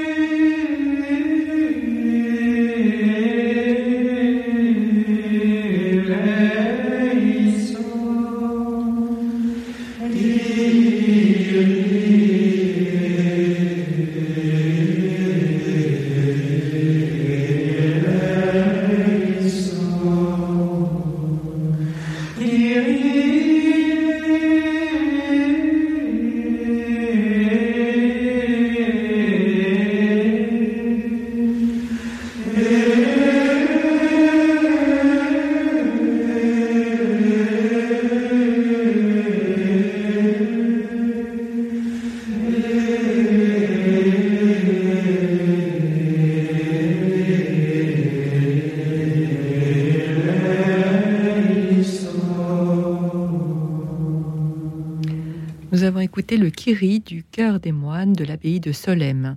Nous sommes avec Jean-Pierre Cartier, maître des cérémonies de la cathédrale Notre-Dame et historien de la cathédrale, et Christophe Ferré, auteur du roman La Révélation de Chartres et les nouveaux mystères de Chartres. Tous deux Paris chez Salvatore. Merci à vous, chers auditeurs, de nous appeler au 01 56 56 44 00 pour nous parler de cet édifice religieux cher à votre cœur. Et tout de suite, nous accueillons Christian. Bonsoir. Bonsoir Christian. Bonsoir à tous. Vous nous appelez de Saône-et-Loire. Oui, je vous appelle de Guignon, qui est une ville euh, du Charolais, donc euh, à 25 km de Paray-le-Monial. Et c'est- nous avons une petite chapelle en pleine campagne qui a été restaurée dans les années euh, 80, car elle était à l'abandon euh, jusqu'alors. Et euh, c'est un, un endroit euh, qui euh, émeut par sa simplicité. Oui, je confirme parce que je l'ai vu récemment aussi. Je suis passé à Digoin, Paray-le-Monial et Guignon et j'ai vu cette chapelle. Vous voyez, c'est une coïncidence. Oui, je, je trouve euh, la région et les églises de la région euh, très belles. Paray-le-Monial est exceptionnel. Oui. Je vous laisse parler. C'est vous le spécialiste. Bah, il y a également une source. euh, Les paroissiens vont y puiser de, l'eau. On dit qu'elle est bénéfique pour euh, les yeux, la vision.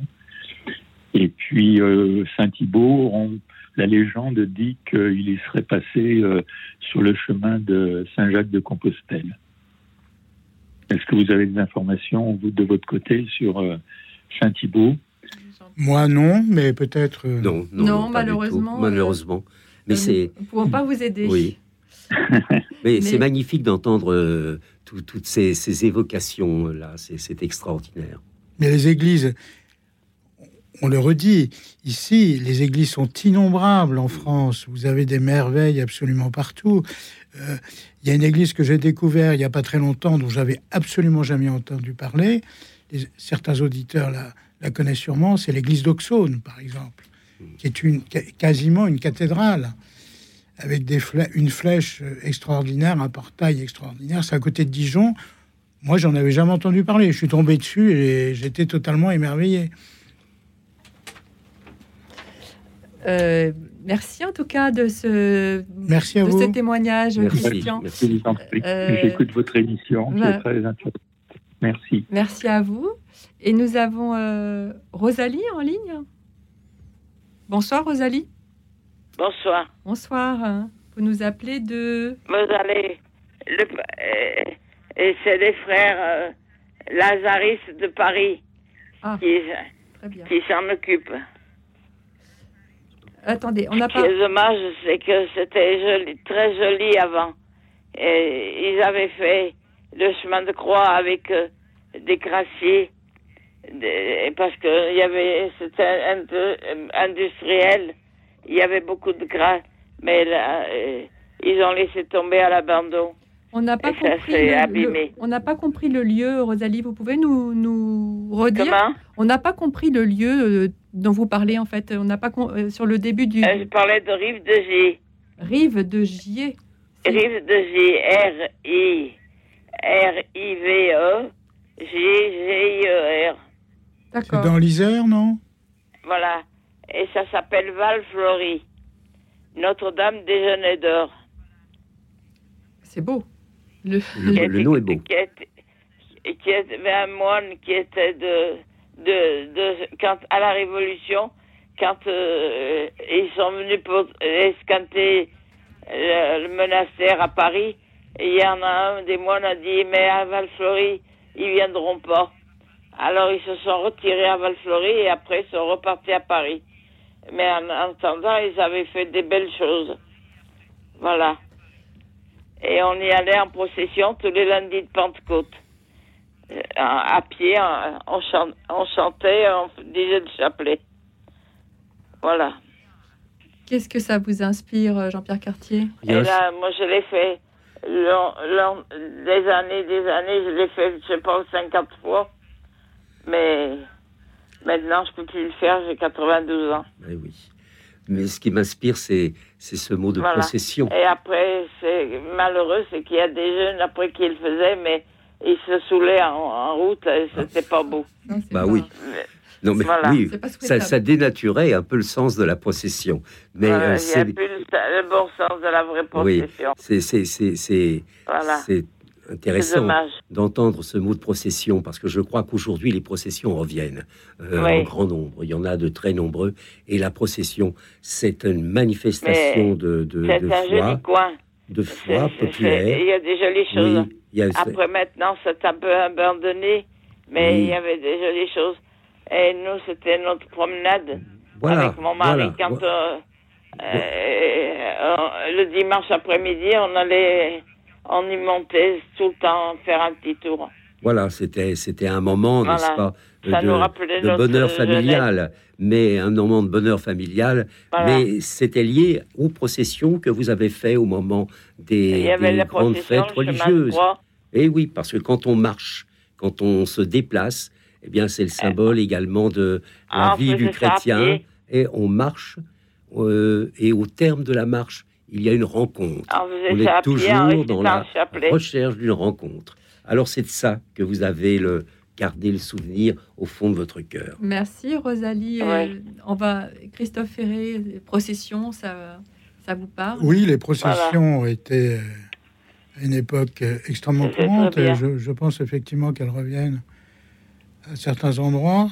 Euh, la procession, c'est un, un mouvement euh, ordonné vers un but euh, spirituel euh, et esthétique. Très bien. Merci beaucoup Rosalie. Merci pour ce témoignage.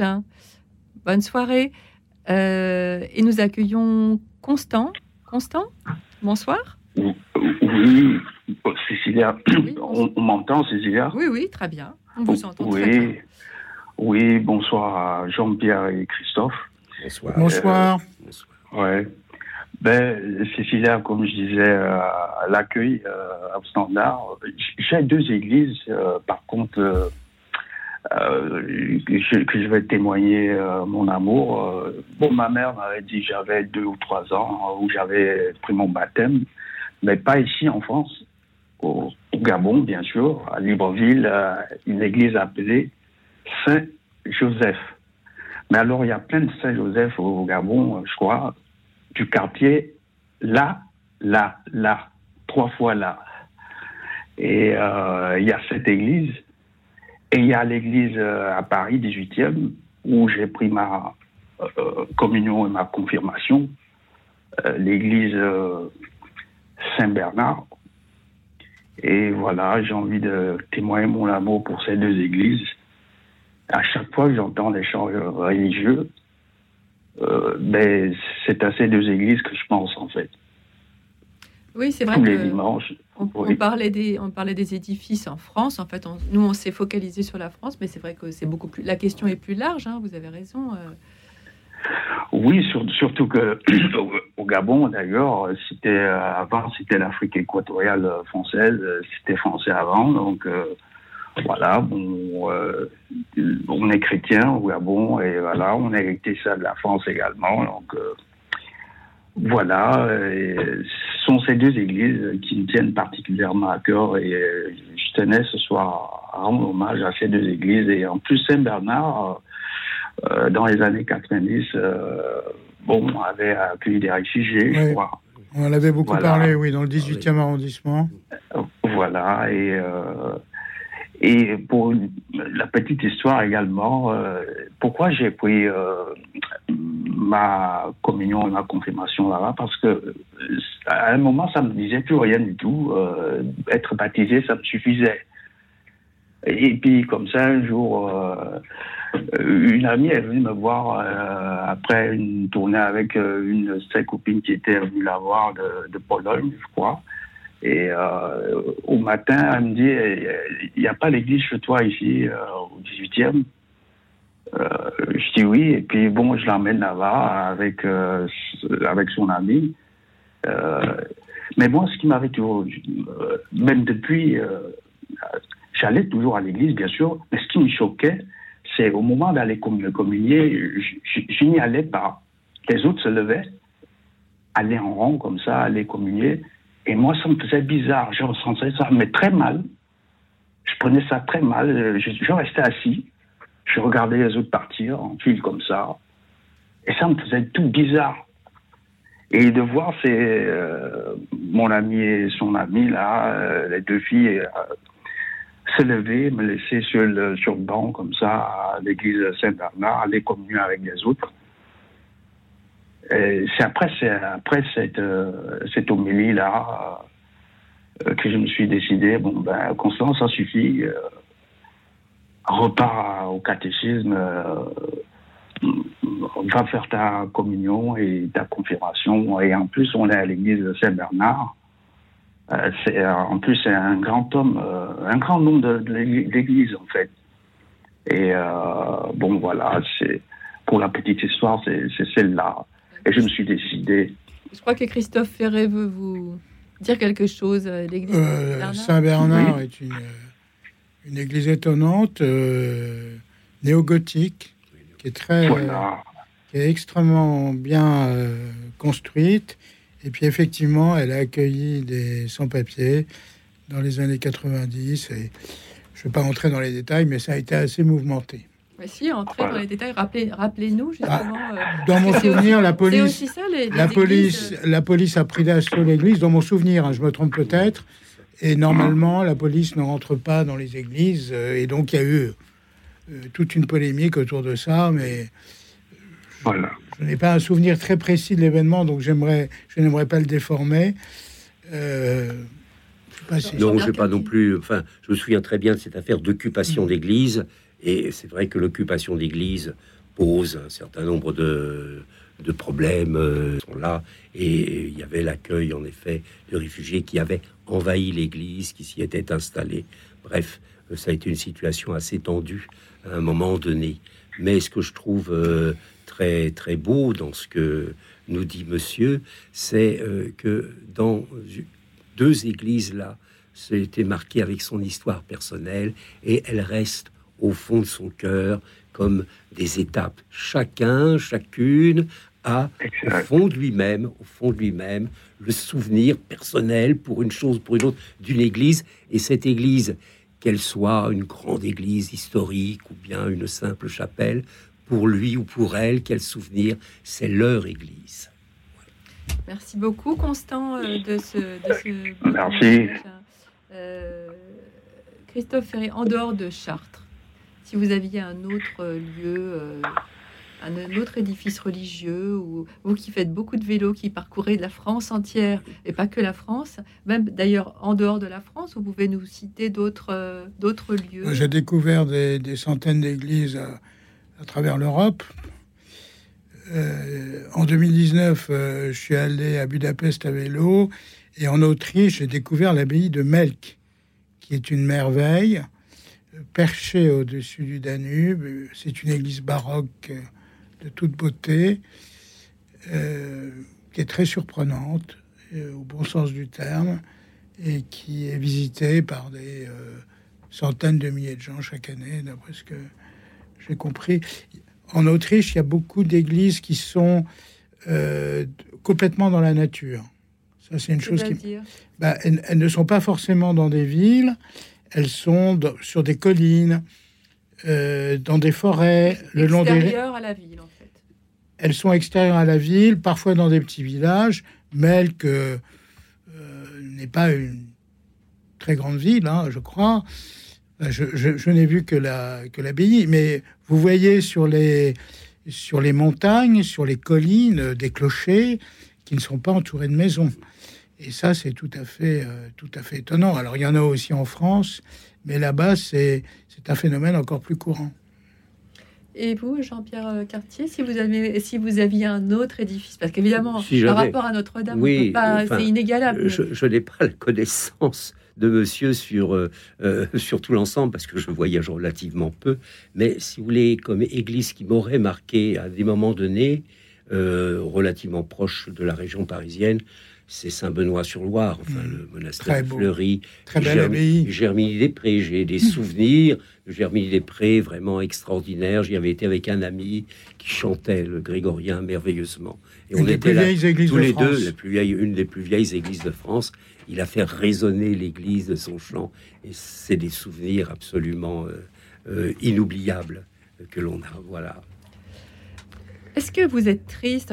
Évidemment que vous êtes triste, mais de voir certaines églises euh, désertées et surtout rachetées par des promoteurs pour en faire des, des lieux qui n'ont aucune destination religieuse, comme euh, des hôtels, des restaurants, parfois même des boîtes de nuit. Qu'est-ce que ça, qu'est-ce que ça vous inspire, euh, Jean-Pierre Cartier Ah, je pense. Enfin, pour moi, c'est c'est terrible de voir ça. Je, tout à la fois, je, je- je conçois, comme je le disais tout à l'heure, euh, le maillage de l'ensemble de nos édifices religieux. Il a correspondu à un certain état de la société, de la religion, etc. C'est vrai qu'aujourd'hui tout a évolué, mais c'est vrai que de voir des églises qui sont rachetées par des promoteurs, qui sont transformées dans quelque chose qui n'a plus aucun rapport avec la religion, ou bien euh, qui sont mercantiles, qui sont marchands, c'est vraiment une blessure. C'est une blessure extrêmement profonde. C'est pour ça que je trouve merveilleux lorsque, quelque part, des groupes de chrétiens forment une association pour faire revivre même simplement une petite chapelle, pour faire revivre un calvaire, pour faire revivre un chemin à un moment donné de fête de procession et tout ceci, c'est quelque chose qui est très important. Et je crois que là, il y a une, il y a, il y a, une ferveur qui peut renaître. C'est des, des braises, mais voilà, ça garde l'espérance parce que on a, on a forcément un devoir d'espérance euh, qui est là. Et, et mais c'est triste. C'est triste de voir ceci. Ah, très triste. Christophe Ferré, euh, vous avez, vous avez traversé, vous qui traversez justement la France. Alors en France, il y a quand même beaucoup d'églises euh, qui sont restées consacrées. Il y a des pays où euh, certaines d'entre elles euh, sont transformées euh, en salles de concert, en salles d'exposition. En de hôtel, concert, oui. en hôtel. Mais en Alors, France aussi. hein. En Oui, hôtel, j'ai- jamais vu, mais peut-être. euh, Et même en appartement, j'ai vu ça. Ah oui Oui, en appartement. euh, Ah oui, il y a des églises. Ah bah sont- je, je connais des gens qui ont acheté des appartements Ah oui dans des églises, enfin d'anciennes églises qui ont été Mais dans les communs, l'église ou dans le. Ah non, non, dans l'église, dans Re- l'église, dans l'église dans elle-même. l'église, Ah oui. dans Enfin, l'église. re- re- On rebâtit, restructuré, mais enfin, on, on connaît bien l'endroit de l'ancien chœur, etc. Mm. Non, non. non, ça existe.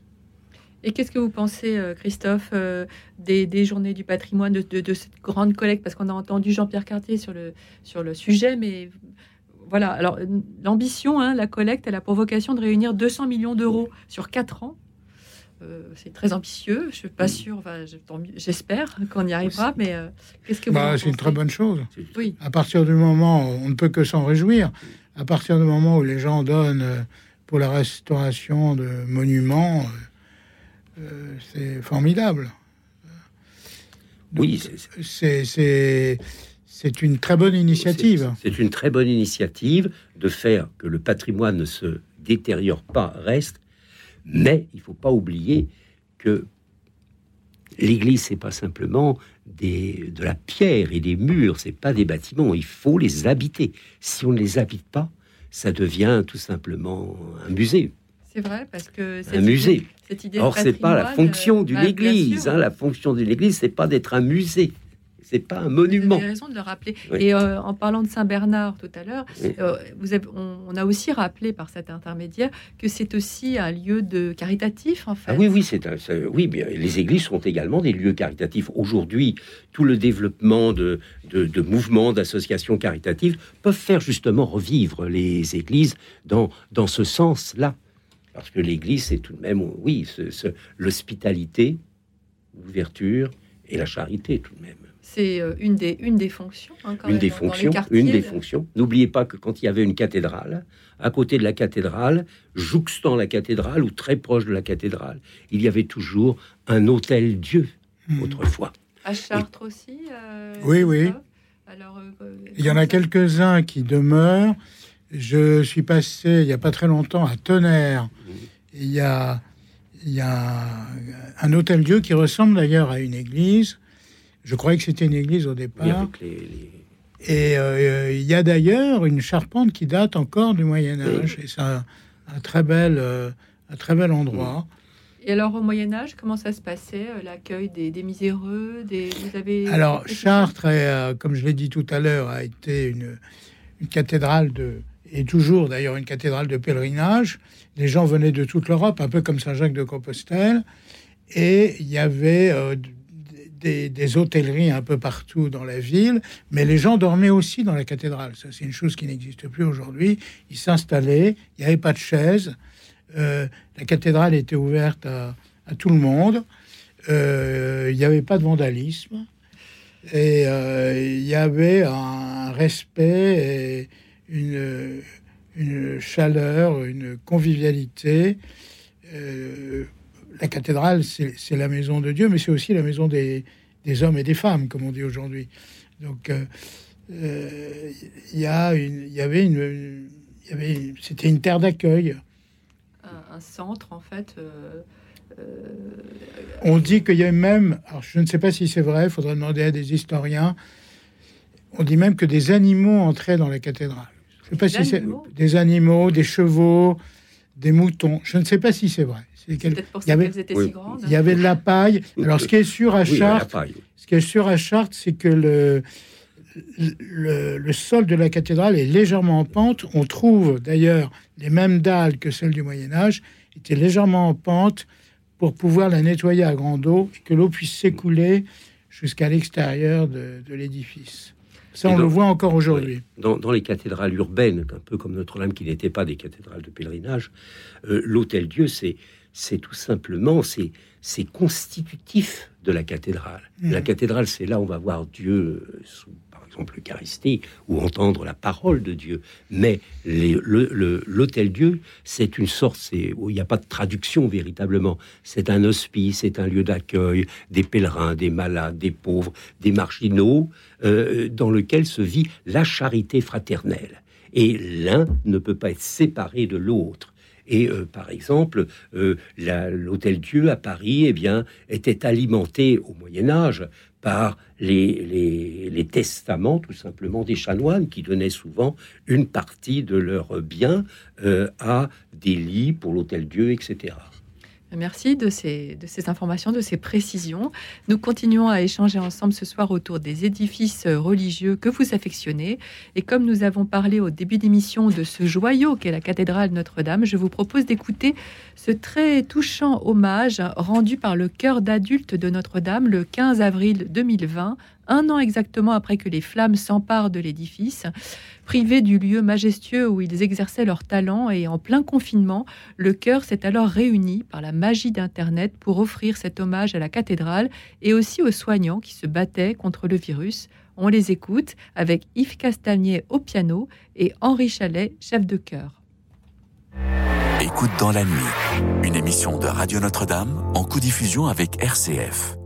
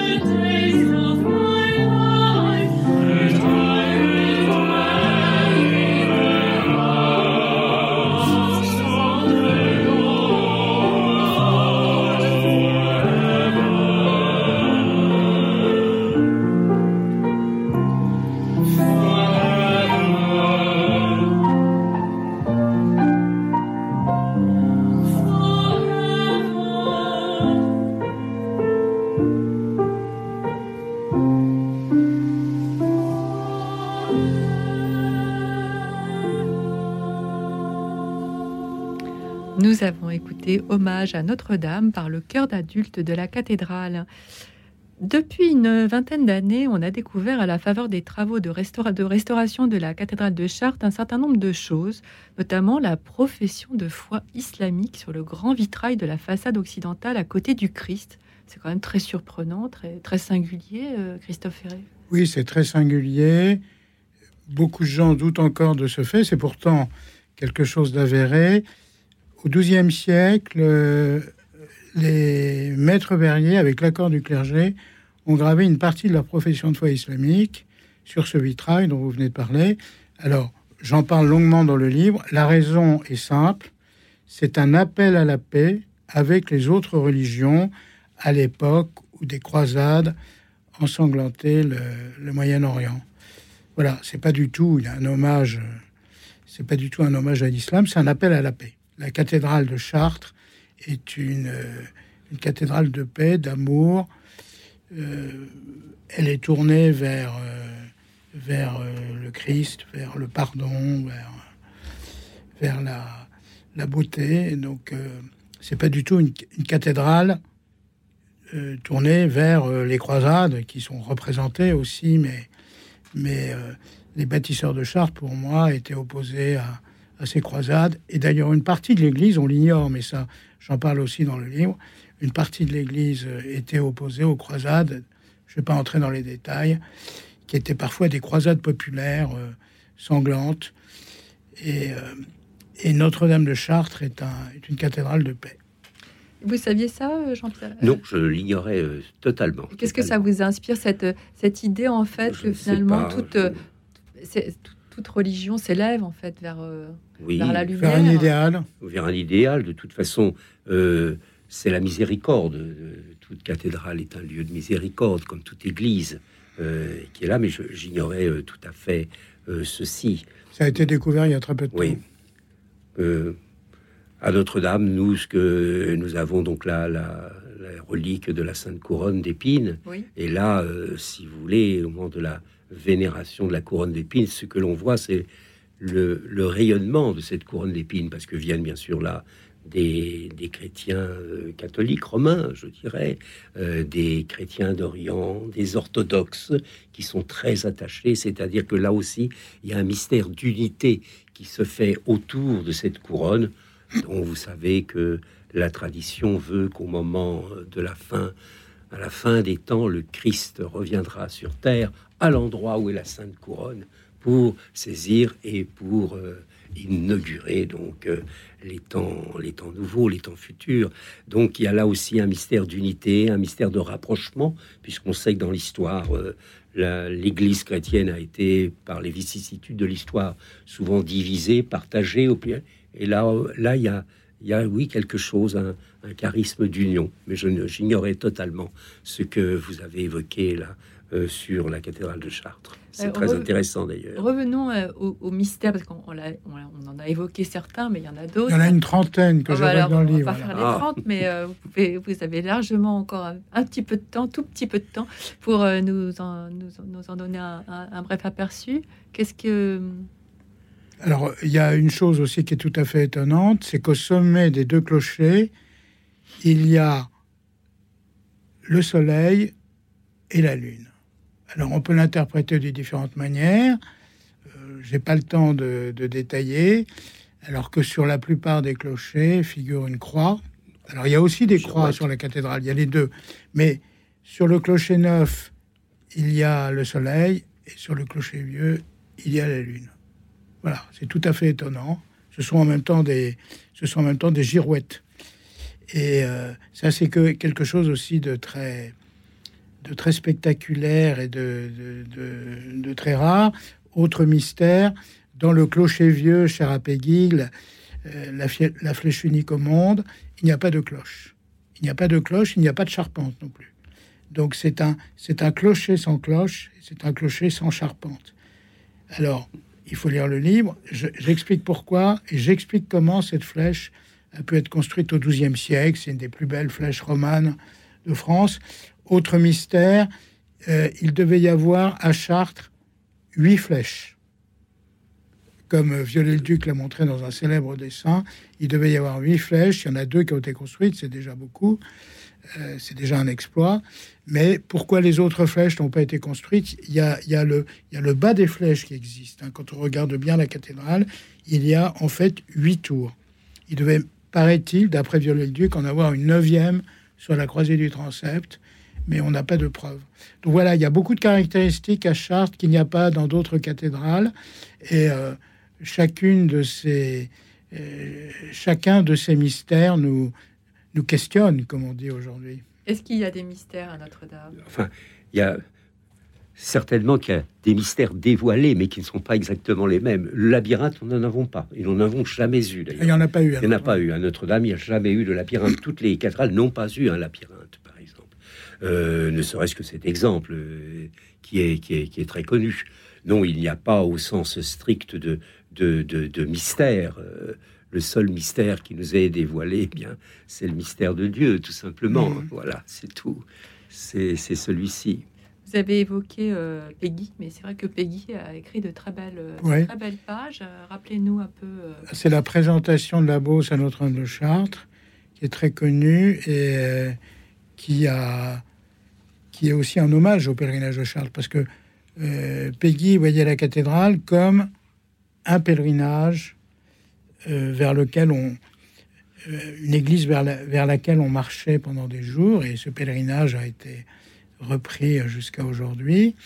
Mais il y a d'autres écrivains qui ont énormément de parlé de Chartres. Il y a Victor Hugo, il y a Huysmans, il y a Julien Gracq, il y a Marcel Proust. Euh, Marcel Proust Oui, Marcel Proust était très attaché à Chartres, mais également à Amiens. Il aimait oui. beaucoup la cathédrale d'Amiens. Euh, il, euh, mais il y a des dizaines d'écrivains, et pas seulement des écrivains, qui, qui d'autres artistes qui aiment la cathédrale. Orson Welles, Sting, le chanteur, a, a, le labyrinthe de Chartres tatoué sur sa peau.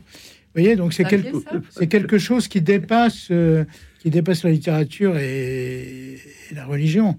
Vous avez le labyrinthe de Chartres qui a été reproduit à, dans plusieurs églises aux États-Unis, notamment à San Francisco.